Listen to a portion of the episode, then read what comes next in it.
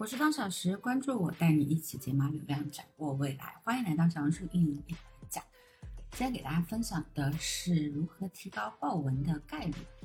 那要素一的话，就是正文要互动的理由。正文啊，一定要买互动的理由，就是触发互动行为的要素。一篇笔记互动指数高，才可以打开流量开关，源源不断的流量进来。比如说，文章结尾一定要留出用户互动的钩子。比如说，大家关于小红书流量一百赞，或者是小红书电商有什么问题，都可以问我哦。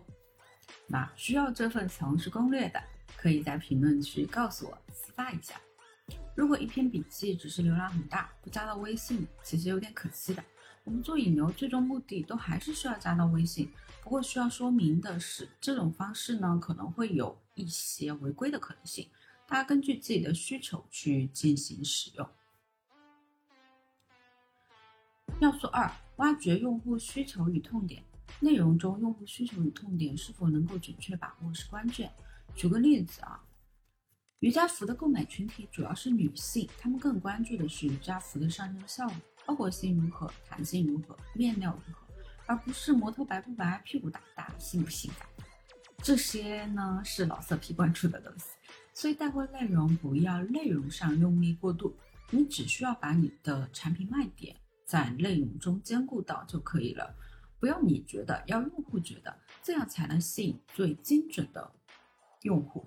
当然，这一点的话，其实很多人他没有办法做到，因为。毕竟大家第一时间想到的，如果没有经过刻意练习，他想到的永远是自己的需求。包括我们有很多的学员都会有这样子的问题，他会觉得自己流量不好，是因为摄影师拍的不好，嗯，或者说是他是一家公司的老板，他会觉得运营做的内容不好。但实际上这些运营做的工作或者是方向，摄影拍的照片都是按照这位老板的思路来拍的。那问题出在哪里呢？上面的运营如果没有太多的想法，或者操盘手他是一个比较呃被动的一个局面，那这个锅到底是该操盘手背还是老板背呢？我相信这个答案是不言而喻的。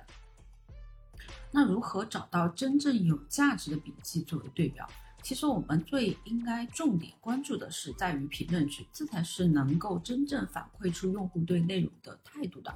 比如说，当当之前是做 淘宝的，那我们要研发一款爆品的话，要看什么呢？要看我们自己的产品的买家秀，买家秀就是一个最好的评论区，或者你在线上去各大社交媒体去搜索你自己的品牌。那你去看用户的一个反馈到底是什么样子的？如果你是一个新起的品牌，那么你去看哪里？你去看你的对标对手，也就是你的同行的一个评论区，他的一个买家秀，在社交媒体上面，大家在讨论这些产品，它是什么样子的一个态度？那么在小红书上面，你要去发一篇笔记，用户点赞收藏你的动作，只能说明我认可，我喜欢，对我有用。而评论呢，它其实是带有明确目的性的，尤其是直接带货的内容，一般评论都是有非常强烈的购买倾向，我要买。通常来说啊，带货引流带货的笔记评论区是这样的：求链接怎么买？求带怎么做？